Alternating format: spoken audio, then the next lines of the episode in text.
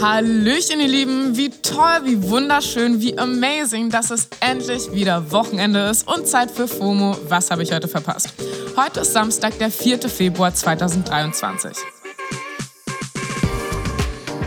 Mein Name ist Paula Menzel und ja, ihr habt richtig gehört, es ist Februar. Bekanntlich der schrottigste Monat im Jahr, aber das ist gar kein Ding. Wir sind ja mit einem Entertainment-Programm gewappnet, da muss man theoretisch gar nicht mal runter von der Couch, bis es Frühling ist. Die 16. Staffel vom Dschungelcamp ist ja gerade zu Ende gegangen. Habt ihr safe mitbekommen, oder? Und wenn ich so meine Feeds runterrase, ist eine Sache ziemlich auffällig. Diese Dschungelcamp-Staffel wurde von vielen Leuten abgefeiert, die sonst eher nicht so viel mit Reality-TV anfangen können. Was war dieses Mal anders im Dschungelcamp? Ich sag's wie es ist, Reality TV hat oft einen schlechten Ruf und gilt immer noch als Guilty Pleasure.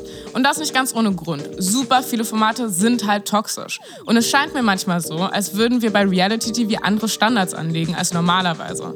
So als wäre uns da irgendwie alles egal.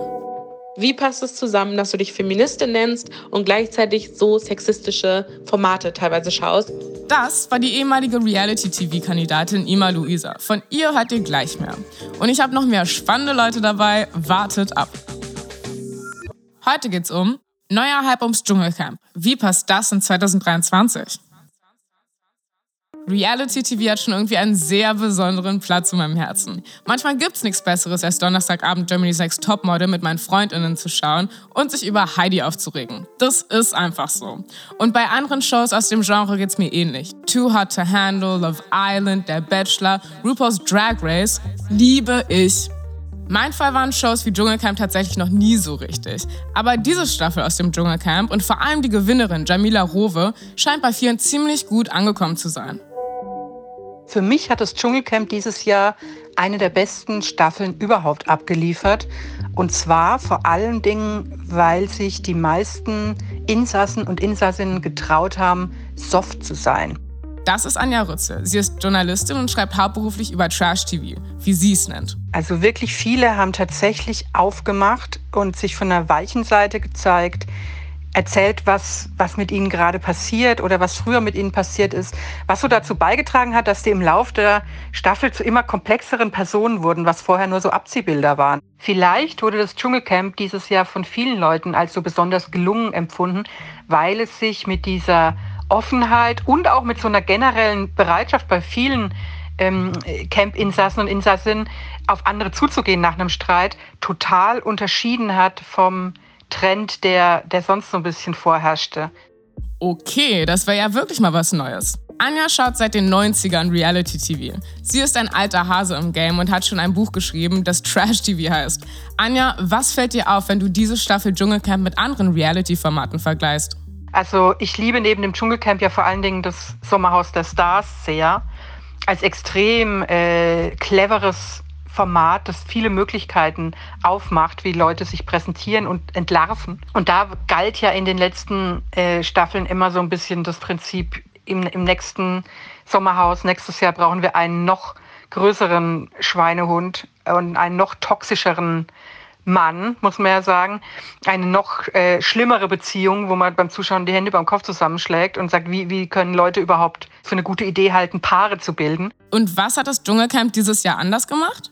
Dagegen war das Dschungelcamp so ein Stopppfosten, das gesagt hat, nee, guck mal, es ist auch ganz schön, Leuten dabei zuzuschauen, ähm, wie sie versuchen, halbwegs klar zu kommen miteinander. Das ist so ein Gegentrend, den fand ich sehr gut und ich hoffe, es geht so weiter und ähm, das Dschungelcamp beweist den Produzenten, dass es eben auch so geht.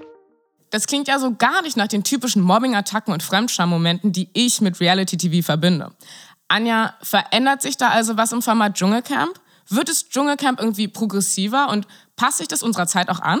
Ich war mir bei den letzten Staffeln gar nicht immer so sicher, ehrlich gesagt, ob das Dschungelcamp heute noch in unsere Zeit und in unser Fernsehen passt oder in ein modern gedachtes Fernsehen, eben weil sich die, ähm, das Trash-TV-Genre so professionalisiert hat, dass die meisten äh, Protagonisten und Protagonistinnen natürlich genau wissen, was von ihnen verlangt wird, was vermeintlich gut ankommt.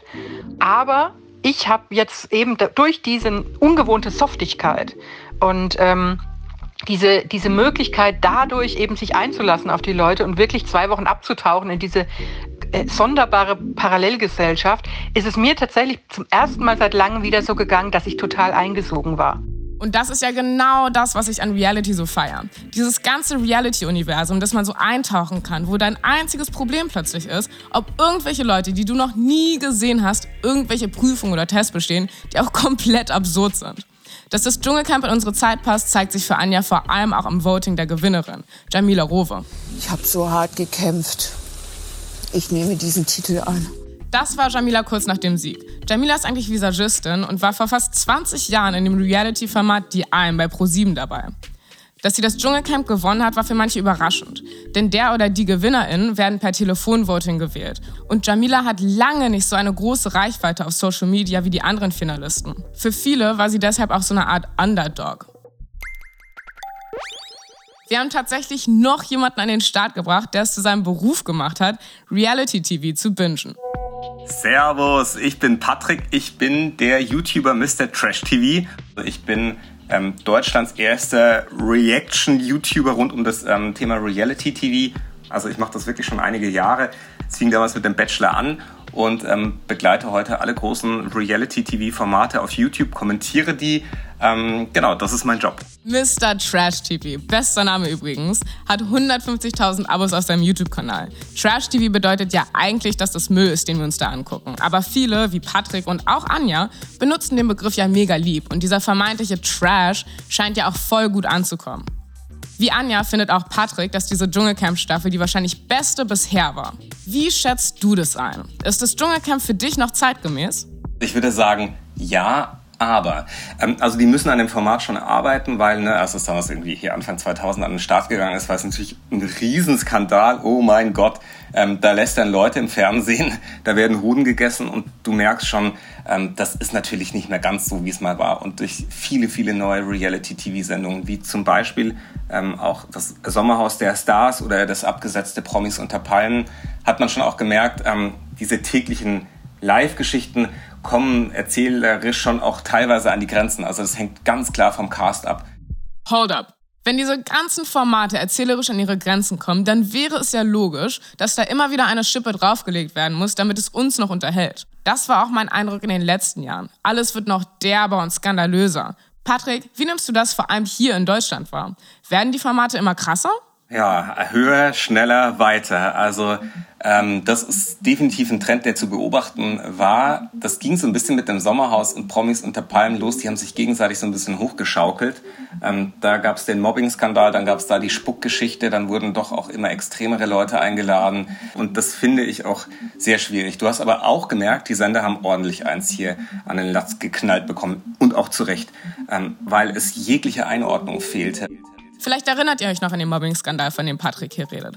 Bei Promis unter Palmen wurde die Kandidatin Claudia Obert, aka Claudi, vor zwei Jahren extrem krass von den anderen Promis in der Sendung gemobbt. Es war gefühlt einer der größten Skandale im deutschen Fernsehen in den letzten Jahren. Und das Mobbing war so heftig, dass der Sender Sat1 für die Ausstrahlung einen riesigen Shitstorm bekommen hat. Sat1 durfte die Folge dann nur nach 22 Uhr zeigen, wegen Kinderschutz, und hat die Folge aus der Mediathek genommen. Und solche Szenen sind dann halt wirklich schwierig auszuhalten oder moralisch zu vertreten. Ich denke, dass Reality TV wegen solchen, ich sag mal, toxischen Formaten auch immer noch zu Recht krass in der Kritik steht. Tatsächlich ist es wissenschaftlich erwiesen, dass das Schauen von Reality TV einige unschöne Nebenwirkungen haben kann. Zum Beispiel kann der Konsum zu sogenannter Body Anxiety führen. Das ist die Angst davor, dass der eigene Körper Schönheitsideal nicht entspricht. Das hat eine Studie der Mental Health Foundation 2019 herausgefunden. Außerdem soll Reality TV laut einer Studie der American Psychological Association von 2020 ZuschauerInnen aggressiver machen. Diese Studien haben sich zwar mit amerikanischen Formaten beschäftigt, die sind aber vergleichbar mit deutschen. Klar ist auch, dass Reality TV immer noch viel zu oft ganz viele Klischees und uralte Stereotype reproduziert. Die giftige Blondine, der aggressive schwarze Mann oder der sassy Schwule. Und Minderheiten scheinen dort noch immer unterrepräsentiert zu sein. Ich sag's wie es ist, passt mir so gar nicht ins Jahr 2023. Es ist aber ja trotzdem super erfolgreich. Warum schauen wir das? Und wie lässt sich das rechtfertigen?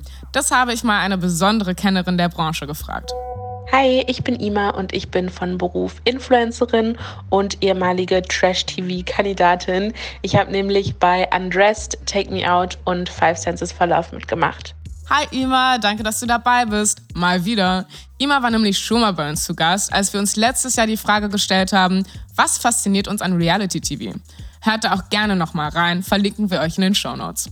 Ima, wie ist es denn bei dir? Wie geht es dir überhaupt, wenn du Reality-TV schaust? Ehrlich gesagt habe ich die ganze Zeit ein schlechtes Gewissen, während ich es schaue, weil ich mich permanent frage, wie passt es zusammen, dass du dich Feministin nennst und gleichzeitig so sexistische Formate teilweise schaust? Oder wie kann es sein, dass du dir Dramen gibst, freiwillig von irgendwelchen random Leuten, die dich eigentlich im echten Leben gar nicht interessieren würden? Aber irgendwie kommt da doch immer wieder die innere Voyeuristin aus mir raus, die es einfach nicht lassen kann und dann schäme ich mich für mich selbst, ja. Ey, fühl ich. Ich kenne halt auch den Moment beim Reality-TV gucken, in dem man sich so denkt, was gebe ich mir da eigentlich gerade? Aber ganz ehrlich, der Moment hält mich nicht davon ab, weiterzuschauen. Das ist sicher auch der Grund, warum manche nicht zu ihrer Liebe für Reality-TV stehen und es eher als Guilty Pleasure sehen, wofür man sich halt schämt. Ima, du hast ja wirklich die absoluten Insights, weil du ja schon bei Reality-TV-Shows mitgemacht hast.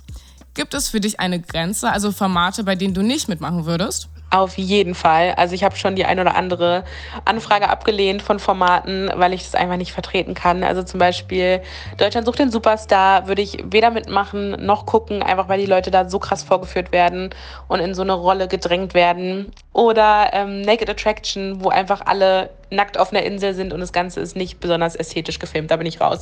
Du, das checke ich komplett. Ich finde das voll krass, weil mir das früher als Kind nie aufgefallen ist, als ich das mit Liebe und noch sehr naiv geschaut habe. Inzwischen fühle ich bei manchen Shows echt schon so eine Art von Mitleid, wo halt auch Fremdscham mit dabei ist. Mich würde interessieren, wie das bei Anja ist. Welche Shows würdest du dir auf gar keinen Fall geben?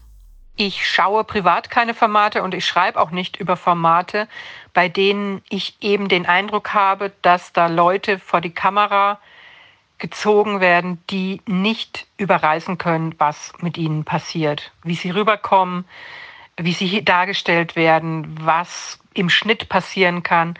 Also so die klassischen Schwiegertochter gesucht, so schwer Vermittelbarkeitsformate, ähm, sag ich mal, oder alles, was so stark voyeuristisch ist, äh, was so eindringt in Leben von Leuten, die, die, die nicht eine Medienerfahrung haben, die nicht schon 20 Staffeln äh, Love Island geguckt haben und wissen, was passiert und dass sie da eventuell extrem schablonisiert am Ende dastehen, das finde ich schlimm und ekelhaft und das, äh, damit will ich nichts zu tun haben.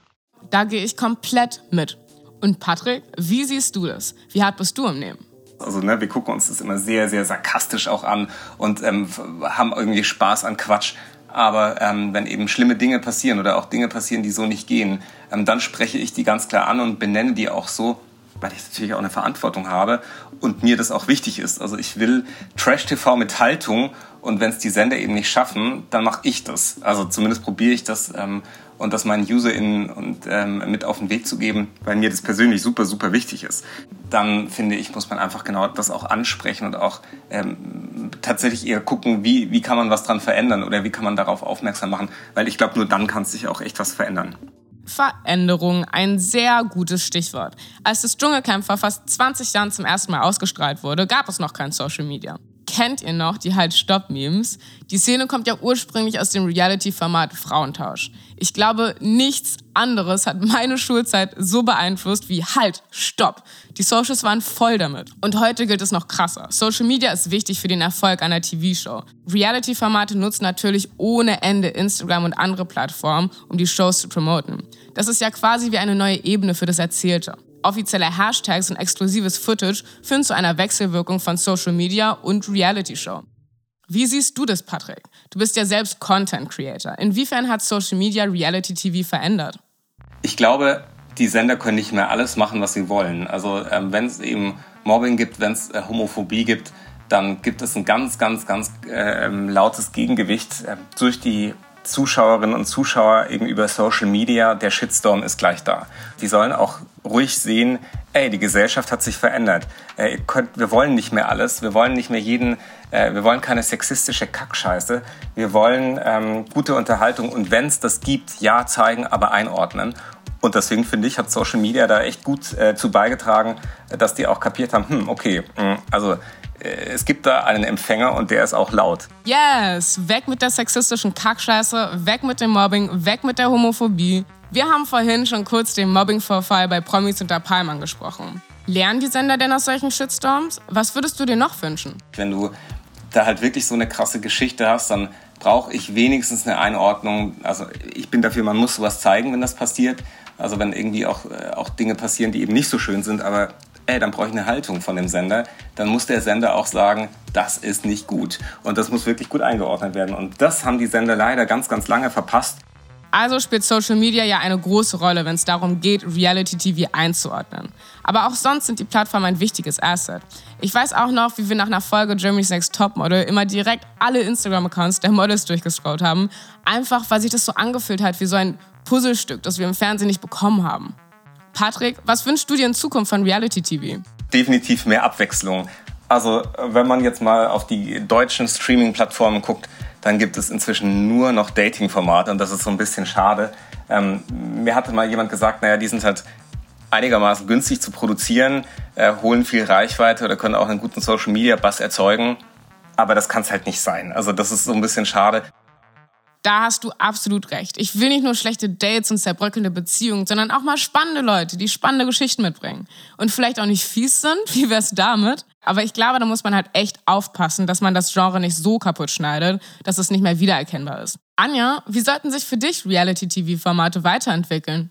Ich wünsche mir für die Zukunft, dass die Produktionsfirmen aufmerksam das Dschungelcamp geguckt haben und in Zukunft vielleicht weniger auf das plakativ knallige, krawallige und mehr auf interessante Charaktere und interessante ähm, Charakteren, Konstellationen setzen.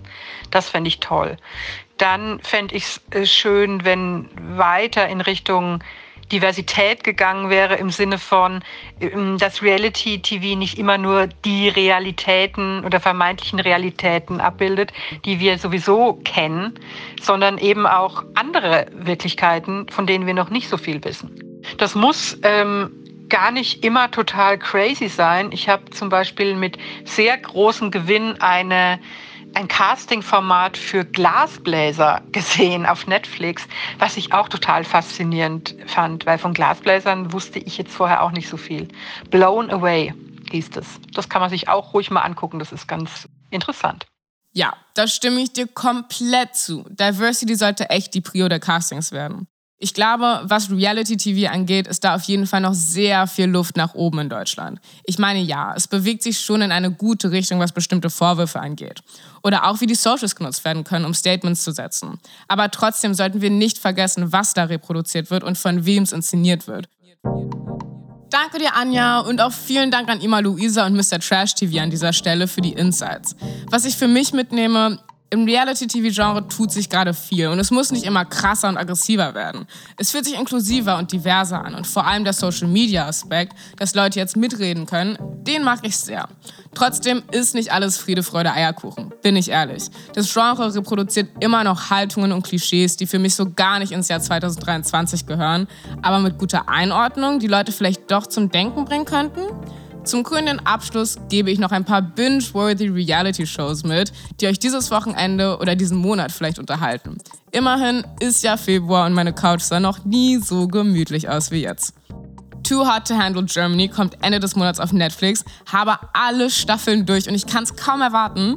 Und die vierte Staffel Are You the One gibt's inzwischen. Spoiler, wahrscheinlich ist niemand the one, aber es entertaint mies. Und somit auf ins Bingen das war's für heute mit FOMO und wir hören uns Montag wieder hier auf Spotify. Da ist dann mein lieber Kollege Don Pablo Mulemba für euch da. Gebt ihr euch regelmäßig Reality TV? Ist es einfach nur Fun oder inzwischen nicht mehr vertretbar? Schreibt uns an fomo at spotify.com. FOMO ist eine Produktion von Spotify Studios in Zusammenarbeit mit ACB Stories. Lasst uns ein paar Sterne da und folgt uns mal auf Spotify. Tüdelü!